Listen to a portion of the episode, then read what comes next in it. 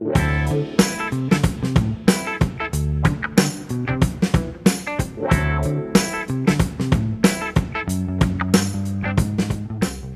olá, sejam todos bem-vindos a mais um programa Biológica. Hoje, para a gente discutir um pouco sobre proteção de dados.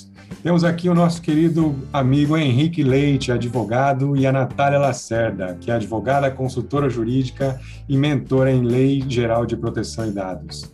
Bem-vindos, Henrique, quanto tempo? Obrigado, Murilo, pela, pelo convite aí. Natália, bem-vinda, é um prazer recebê-la aqui no nosso programa. Prazer é todo meu, agradeço pelo convite e é uma honra poder participar um pouquinho aí com vocês. Olha, eu confesso que é um tema que eu tenho bastante dúvida e, inclusive, assim, quando eu fiz uma reclamação esses dias aí numa, numa telefonia, o rapaz me perguntou assim: Mas o senhor tem é, esse número registrado em algum cadastro de bloqueio de telemarketing? Eu falei: Não, em princípio não. Ele falou: Ótimo, porque a gente vai precisar ligar para o senhor para tentar ir resolvendo o problema e vendo o andamento da situação. Deu duas horas eu comecei a receber umas 30, 40 ligações de ou milhares de operadoras, assim. E, e aí eu acho que, que é muito legal, assim, a gente é, pensar nesse tema, inclusive aí com o avanço das redes sociais, né? Porque às vezes eu me sinto desamparado, assim, eu não sei para onde estão indo as minhas informações e quando eu menos espero, estou sendo bombardeado aí, principalmente com marketing.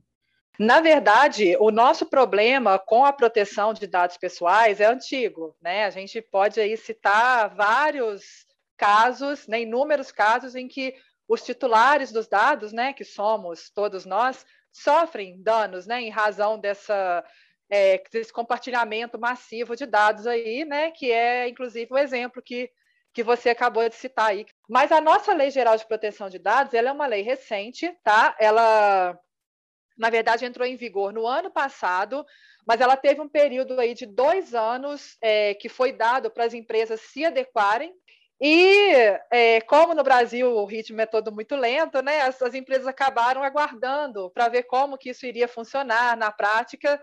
E hoje o cenário que a gente tem é de pouquíssimas empresas realmente adequadas exercendo efetivamente essa proteção dos dados. Estamos ainda engatinhando, tá? O cenário ainda é bem, nós estamos ainda bem no início. É, temos a autoridade nacional, né, que é a, na verdade, é o órgão que controla e fiscaliza e né, impõe as sanções e que ainda também está é, se movimentando, começando a editar normas, a regulamentar.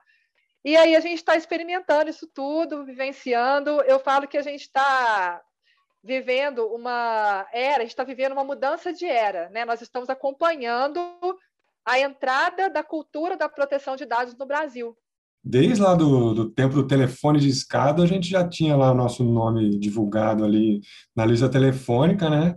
E, e aí, quem tinha uma lista telefônica podia te ligar a qualquer hora, podia pegar seus dados. Hoje você digita o, meu nome completo ali no Google, você tem meu CPF, meu RG. Então, alguns dados já eles já estavam disponíveis, né? Mas por que, que essa lei vem agora? A nossa Lei Geral de Proteção de Dados, ela vamos dizer assim, uma cópia da GDPR, que é a lei que vigora lá na União Europeia. Mas a, a, o, aonde a gente começou a pensar nisso no Brasil, a minha opinião é que, é que foi por, por uma questão econômica mesmo.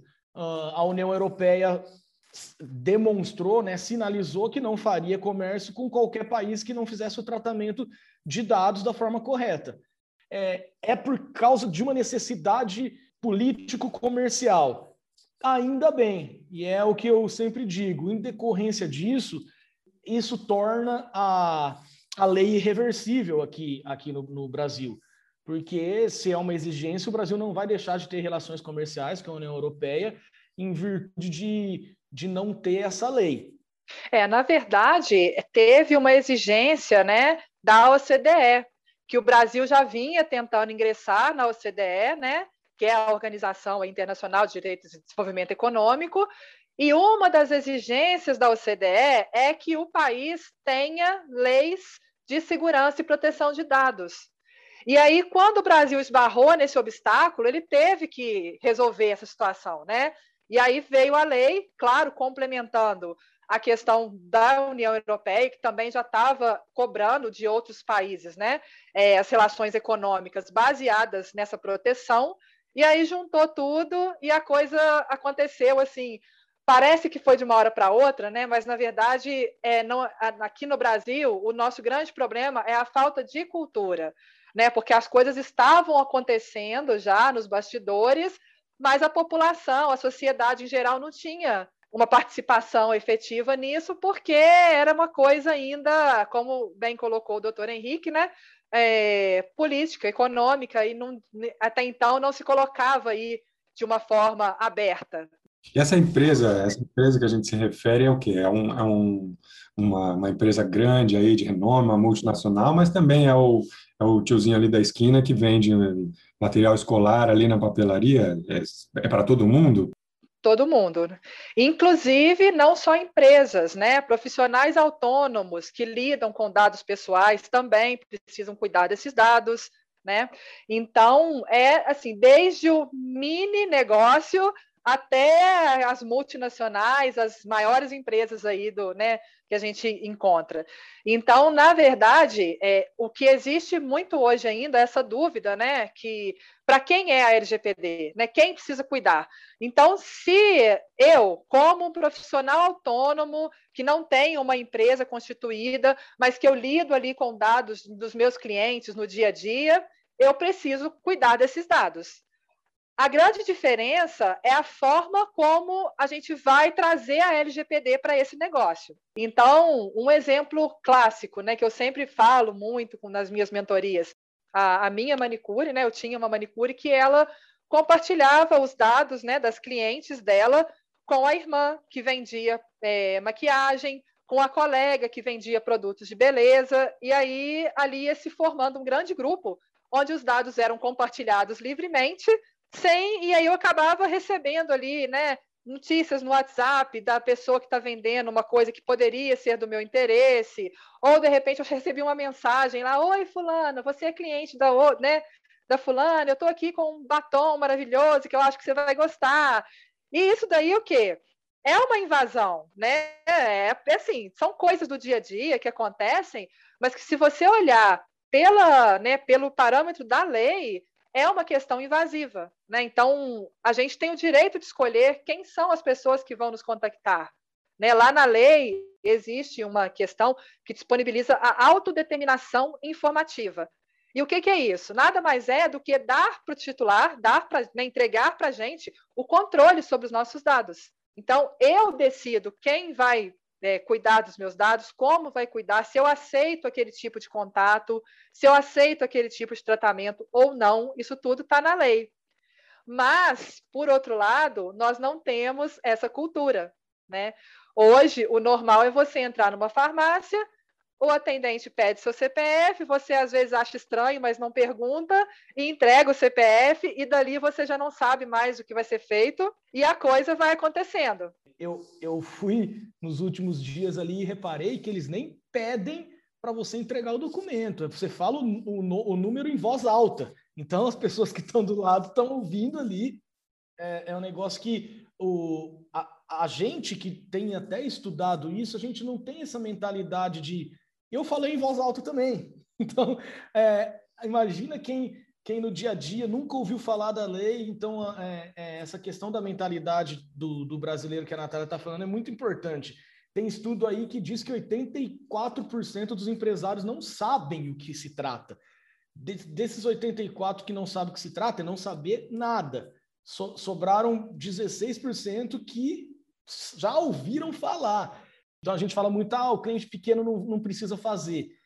É, mas ele vai, ele vai tratar de dados do, do, do, fornecedor grandão lá dele. Esse fornecedor aí vai exigir. Então, quando chegar no, numa dúvida se eu vou fazer negócio com o meu concorrente, com concorrente ou comigo, se meu concorrente estiver adequado, o fornecedor grandão lá vai acabar fechando com ele, porque ele é responsável solidariamente.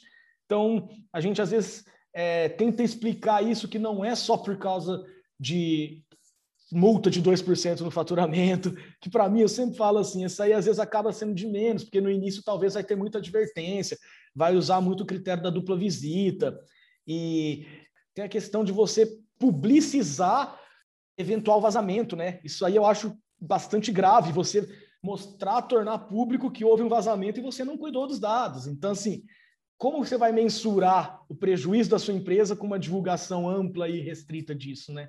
Então, são, são coisas que a gente tem que fazer entrar na, na, na mentalidade do, do empresário, que na cabeça dele é, ele acaba podendo pensar, putz, nesse momento eu vou ter um custo a mais, né? Então acaba acaba não entrando não entrando na cabeça dele que é um investimento e não um custo, né? É, e isso daí vai acabar é, interferindo diretamente na questão reputacional das empresas. O que a empresa tem de melhor é o nome dela, é a credibilidade dela. Então, dá um exemplo da questão do cigarro. Há alguns anos atrás, fumava-se dentro de aviões, né? Fumava-se dentro de restaurantes. Então a gente estava ali lidando com, com o fumante, né? Nas nossas rotinas e ninguém achava estranho. Era uma coisa que você não gostava do cigarro, você se incomodava, mas estava tudo acontecendo ali ao mesmo tempo. Veio a proibição do cigarro, né, para locais fechados. Alguns se rebelaram, né? Aquela, aquela coisa toda é, demorou um pouco para se tornar uma coisa comum, mas hoje, o que, que acontece? Hoje, o que eu vejo, pelo menos, né, são pessoas se incomodando com a presença do fumante. Então, o que, que aconteceu? Houve aí uma mudança de cultura, onde as pessoas passaram a entender que aquela questão do cigarro livre em qualquer lugar realmente não era benéfica e era uma coisa que né, traria um retorno positivo em termos de saúde para a sociedade, né, como um todo. E hoje a coisa se inverteu. E eu, eu faço essa associação com a proteção de dados, porque se hoje a gente tem essa liberdade aí, né, de de levar os dados para todo lado, né, de entregar o dado na farmácia, de você receber ligações que te incomodam, mas você não sabe como resolver isso. Num futuro muito próximo, quando a cultura de proteção de dados se enraizar, o que, que vai acontecer? Vai ser o mesmo fenômeno do cigarro. As pessoas vão passar a olhar as empresas que não cuidam dos dados com uma resistência. E aí é, você já começa a olhar para as empresas e escolher aquelas que você acha que são mais seguras para você fazer negócio com elas. E aí, eu vou deixar até aqui uma dica para quem está ouvindo, né? É, a gente entra hoje lá no Reclame Aqui, que é um site aí de reclamações famoso, e você digita LGPD, o número de reclamações é enorme. Então, assim, já tem muita gente questionando, ai, mas eu recebi comunicação de tal empresa que eu nunca fui cliente, ou então, é, eu tive uma negativação de crédito porque usaram meu CPF indevidamente, esse dado vazou de algum lugar. Né? Já começa a formar essa questão da reclamação oficial, né, num site oficial, e você já tem empresas expostas ali. Uma coisa interessante, né, que a gente não falou ainda, é que a lei ela traz algumas obrigações para as empresas, né? Então, por exemplo, hoje a empresa precisa colocar disponível um canal de comunicação do titular com ela e ela precisa ter um encarregado que vai lidar com essas reclamações, esses questionamentos, é, as próprias dúvidas né, do titular. É, hoje é obrigatório que isso aconteça. Então, é, se antes né, a gente tinha aí toda essa questão de entregar os dados e não saber mais o que vai ser feito com eles, hoje a gente já pode, né, como um direito nosso que está na lei, a gente já pode entrar em contato e perguntar, né? E olha, o que está acontecendo com meus dados aí? O que, que você está fazendo, né? Por que, que é, de repente ele foi compartilhado com uma pessoa que eu não autorizei? Porque a lei também prevê que haja é, consentimento do titular para determinadas é, compartilhamentos, determinadas atividades, né? Com esses dados. E eles, têm, eles são obrigados a falar ou eles podem dar uma esquivada que não for, foram eles, porque eles, eles têm sigilo e tal? Eu posso pedir lá, então apresenta aí seu plano de proteção de dados.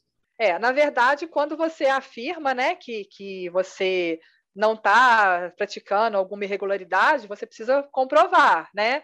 Então, o maior desafio da empresa hoje é quando ela disser que ela não tem né, o dado daquele titular ou que ela não está realizando determinado tratamento, é ela conseguir provar isso. E aí eu vou dar mais um exemplo, eu adoro exemplo prático né, do dia a dia, que a gente mostra como é que isso funciona.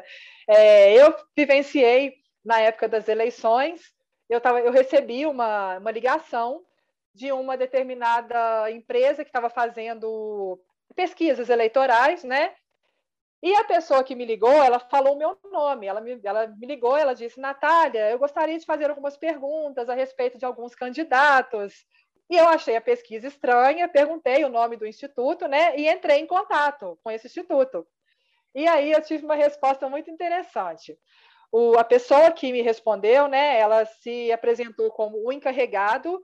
E aí ele me disse o seguinte: olha, eu não tenho seus dados, a gente só tem números de telefones aleatórios. Aí ali eu já peguei uma mentira, né? Porque quando eles me ligaram, eles disseram meu nome. E aí ele veio explicando que não tinha nome de ninguém, que não tinha dados de ninguém, que eles simplesmente tinham os números que eram ligados de forma aleatória, que não sabiam para quem estavam ligando, mas que se eu tivesse interesse em saber mais sobre os meus dados, que eu poderia informar o meu CPF que ele ia me encaminhar o relatório dos dados. Ou seja, numa resposta, numa resposta, ele gerou uma prova contra a empresa, né? Claro que eu não estava disposta a ingressar com uma ação judicial, foi só um teste mesmo ali, como curiosa, né, estudiosa da lei, eu fiz esse teste e aí eu falei, olha, essa empresa vai, levar, vai tomar uma ação judicial rapidinho, né? Porque o que ela fez ali foi, na verdade, é, se contradizer e gerar uma prova de que ela está realmente fazendo o tratamento irregular dos dados. Então, assim, isso é interessante para a gente entender o mecanismo né, de como que as empresas vão ter que lidar com isso. Né? Ela precisa realmente pensar no que ela está dizendo, porque se ela precisar demonstrar que aquela resposta que ela deu é verdadeira, ela tem que ter a documentação. Né? Ela precisa comprovar. Então, não basta dizer que, que não faz errado, tem que demonstrar que não faz realmente, né?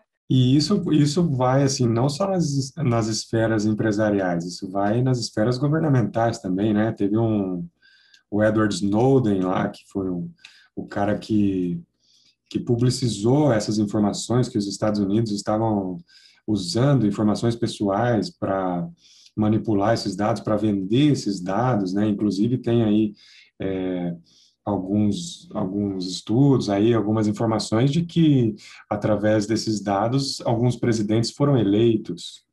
E empresas que compram esses dados e vendem esses dados. Tem até um documentário, né? Que conta a história aí da, da manipulação das eleições lá nos Estados Unidos, que é o caso da Cambridge Analytica. Eu não lembro, é, privacidade hackeada. Está lá no Netflix. Então, quem tiver interesse também, é um excelente documentário para a gente entender como que as coisas funcionam nos bastidores, né? Como que nós somos manipulados com tão pouco. Porque no caso da, da eleição dos Estados Unidos, foi um joguinho no Facebook que contribuiu ali com a manipulação né, da, dos vídeos. Através de um joguinho de Facebook, esse joguinho, eh, quando você instalava o joguinho, você autorizava o Facebook a ter acesso a todos os seus contatos e a partir dali eles começaram a fazer o tratamento dos dados, entender os perfis de cada um e aí os vídeos, né, do, do, do candidato era enviado para cada setor falando o que a pessoa gostaria de ouvir e assim foi feita toda a manipulação. E isso daí entra num, num outro ponto que é, assim, a pessoa para jogar, ela tinha que aceitar, tinha que clicar ali no, na caixinha de diálogo ali e aceitar. E agora com essa lei? Você entra num site, às vezes você não consegue avançar no site, não consegue usar ferramentas, porque você não, você não dá o ok ali permitindo a divulgação dos dados, ou cookies. Tem site, hoje, em todos os sites praticamente, você tem a janela de cookies. Se você não clicar, às vezes nem carrega a imagem que tem ali. Que a lei, de, é, o que ela fomenta muito, né, é a questão da transparência. Como que você pratica isso? Você disponibiliza informações claras, específicas, né, é, bem direcionadas para o titular, explicando para ele o que, que vai ser feito com esses dados, e ele tem ali né, a, a, o direito de escolher se ele quer continuar ou não. É justamente por isso que, que são feitas as políticas, né? As políticas de cookies, de privacidade, a política de descarte, é justamente para caso a empresa seja questionada, ela mostrar que ela tem uma política né, para tratar os dados e mostrar para o cliente. Né? É, o que, que já está acontecendo? As empresas que estão se adequando, elas já têm colocado lá no site, você tem a opção de escolher quais cookies vão ser coletados. Então, assim, nós não somos profissionais da área de TI, né? Mas a gente sabe que existem cookies que são necessários para o funcionamento do site. Então, esses cookies eles não coletam o seu dado pessoal. Ele pode coletar alguma questão referente à sua navegação, mas não te identifica. Agora, tem cookies que te identificam, identificam as suas preferências, é o que, que você gosta, por onde que você navega, qual, o que, que você consultou. Então, ele forma o seu perfil. E hoje, a maioria dos sites que já estão adequados à LGPD já te trazem essa opção de você é, não querer que esses cookies sejam coletados. Então, hoje, é, você já sabe até qual empresa está adequada ou não, através da forma que ela disponibiliza a política de cookies dela no site. E, vem, e aí vem uma cultura de você ler aquilo, né? Porque, assim, acho que a maioria das pessoas não lê, simplesmente clica e vai embora, né? Se você lê realmente uma política hoje do Instagram, de um Facebook, você fica realmente tentado a não, não querer mais estar ali, né? Mas aí você está disposto a abrir mão daquele que é um canal, de, de repente é um canal de comunicação. No meu caso, eu uso Instagram profissionalmente. Será que eu estou disposta a abrir mão disso? Né? Será que as vantagens que ele me traz é, não superam aí a, um compartilhamento indevido, né? Uma forma que eu possa que possa me incomodar? Porque a gente precisa sopesar isso também, porque nem tudo é prejudicial também para o titular. Né? Muita coisa também favorece a gente, ajuda, né? dá, dá oportunidade de lazer, dá oportunidade de negócios. Então, a gente precisa também olhar com um pouquinho de boa vontade, né, Henrique? Para porque as empresas estão fazendo, porque nem tudo é prejuízo. Né? Tem muita coisa boa que vem aí desse tratamento de dados, né? dessas, dessas formações aí de perfis, enfim. É, tem muita coisa boa também. E, e, sabe uma coisa interessante também que eu lembrei aqui agora? É, a lei, ela, a gente tem essa questão aí dos nossos dados serem tornados públicos, às vezes por nós mesmos, né? Então, quando eu entro lá na minha rede social, eu estou disponibilizando alguns dados, né? Mas a lei, ela traz ali uma regulamentação que ela diz o seguinte: mesmo esses dados sendo tornados públicos pelo próprio titular, ainda assim você não pode chegar na rede social dele, pegar o dado e utilizar de qualquer maneira. Olha, e essa eu não sabia, hein? Isso é muito legal, sabe? É muito legal, porque o que, que acontece? Hoje é muito comum a pessoa, às vezes, vamos supor, eu estou montando uma empresa de. estou montando uma pousada. Então eu começo a olhar ali no Facebook as pessoas que gostam de viajar, né? Que postam fotos viajando, e eu começo a mandar é, ofertas da minha pousada para essas pessoas. Eu não posso fazer isso. A lei me protege, né? Por exemplo, teve um caso de uma colega que ela também disponibiliza no Instagram dela o telefone para contato profissional. E aí veio uma pessoa oferecer seguro de vida para ela. No... Ah, peguei seu número no Instagram, eu gostaria de te oferecer um seguro de vida. Então, assim, ela falou: não, eu não te autorizei. Ah, mas o seu número está no Instagram está para contatos profissionais, está muito claro lá no, no Instagram dela. E a lei protege ela. Tá? Esse corretor de seguros, ele fez de forma indevida. E se ela quisesse questionar isso, seguir com isso, talvez lá na frente ele poderia até gerar uma indenização para ela desse incômodo, né? Alguma coisa nesse sentido, mas é, existe essa proteção. Então, não é o fato de você estar ali expondo a sua vida, o seu profissional, que as outras empresas podem chegar e fazer contato com você livremente. Ela precisa seguir os padrões da lei para ela fazer esse tipo de contato. E isso é bem bacana, porque às vezes a pessoa fica achando também assim, ah, eu não vou usar de jeito nenhum porque qualquer pessoa tem acesso, né? E é, tem o acesso, mas não tem a liberdade de pegar o seu dado e utilizar da forma que ele bem entender. Teve um caso interessante, né, que eu vi recentemente, um entregador, tá? Um, de, de uma determinada determinado delivery, né? Ele estava indo embora para casa e o último pedido do dia dele era de um vizinho próximo. E aí ele postou no LinkedIn, tá lá no LinkedIn, é, ele postou é, falando, né?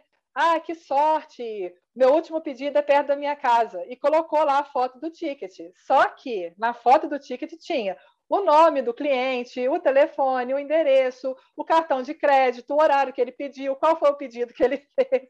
Estava tudo exposto lá no LinkedIn. Então, é, falta de maldade, né? falta de, de, maturidade da empresa de saber utilizar aquele ticket da forma devida, né? porque é uma comemoração do, do entregador, né? É uma coisa simples, mas que expunha ali a vida da outra pessoa. E ele não se tocou, provavelmente ele nem sabia, né, que nem se atentou para o mal que ele poderia estar causando, né, para esse para esse cliente. E o dado um dado armazenado de forma física, né? Porque a gente fica muito batendo em LGPD, porque sistemas de segurança, é, armazenamento em nuvem, softwares. Não, todo, tudo que é tipo de dado ele está suscetível a, a, ter vazamento, né? Então é, é, um dado físico que vazou, é um dado, um, um, contrato que você guarda numa gaveta. Então, às vezes, as empresas estão preocupadas em vou ter que criar um software tal. Não, primeiro passo trata os dados que você tem ali do jeito que você trata, faz suas políticas e de pouco em pouco vai implementando um sistema de segurança, vai sofisticando. Esse exemplo que você deu é isso, é um dado físico. É, acredito que, que tenha assim, um prazo para caducar esse, um cadastro que você faz numa loja. A lei ela prevê o término do tratamento do dado. Então, se antes você guardava dados aí de forma ilimitada, Hoje não, hoje você precisa ter um controle. Então, a própria lei traz algumas hipóteses em que você pode manter esses dados por um período para determinadas finalidades. Por exemplo, eu, como advogada, eu, eu vou é, coletar os dados do meu cliente para poder movimentar uma ação, né? E eu tenho um contrato com ele, e aí eu posso guardar esse contrato por um período para garantir ali se houver algum questionamento, se houver uma falta de pagamento, eu precisar executar, é, eu posso guardar esse dado por um período que seria o período prescricional. Então, passado o prazo de prescrição de qualquer ação envolvendo esse contrato, eu, em regra, eu tenho que eliminar o contrato. Por quê? Porque ali tem dados pessoais. Então, hoje, é, a regra é quanto menos dados, melhor, né? Antigamente, todo mundo gostava dos bancos de dados recheados, né? lotados de nome, mas hoje não, hoje muda esse caráter. Hoje, quanto menos dados você tiver na sua empresa circulando, é melhor, tá? E você precisa estabelecer uma, um ponto ali de eliminação desses dados. Não existe um prazo único, tá, Murilo? Cada situação requer aí um tempo de armazenamento, né? e de uma forma de eliminação. Então, é analisado caso a caso. Para assim, não só porque hoje com as redes sociais, né, a gente tem muito receio da nossa imagem, né? Que é assim, ah, vou publicar uma foto, vou publicar um vídeo, mas mais do que isso, né? São esses dados pessoais, são esses gostos, são essas referências que a gente, esse rastro que a gente vai deixando, que muitas vezes a gente não pensa eu acho que, que essa é uma conversa bem esclarecedora nesse sentido, né? Que a gente precisa pensar assim, que não é de todo ruim, que muitas ferramentas vão ajudar a gente a impulsionar negócios, a impulsionar é, a nossa performance, mas que a gente precisa ter a cultura, sim, de preservação desses dados é, para se resguardar mesmo, né? Os nossos dados pessoais são uma valia e como empresário, a gente precisa levar isso em consideração com o nosso consumidor, com o nosso parceiro, com o nosso fornecedor. E, e nessa sociedade que a gente vive, com redes sociais, com internet, com marketing para tudo quanto é lado, é extremamente importante a gente ter essa, esse esclarecimento, né? Que, na verdade, é um trabalho que deveria estar sendo feito pelo governo, né, desde que a lei foi publicada, e que não houve. A gente não vê né, propagandas em televisão falando sobre a LGPD, a gente vê iniciativas privadas, né? É uma crítica, mas é uma crítica que, que mostra é, o quanto que a sociedade ainda fica limitada né, em termos dos seus direitos em razão dessa falta de informação.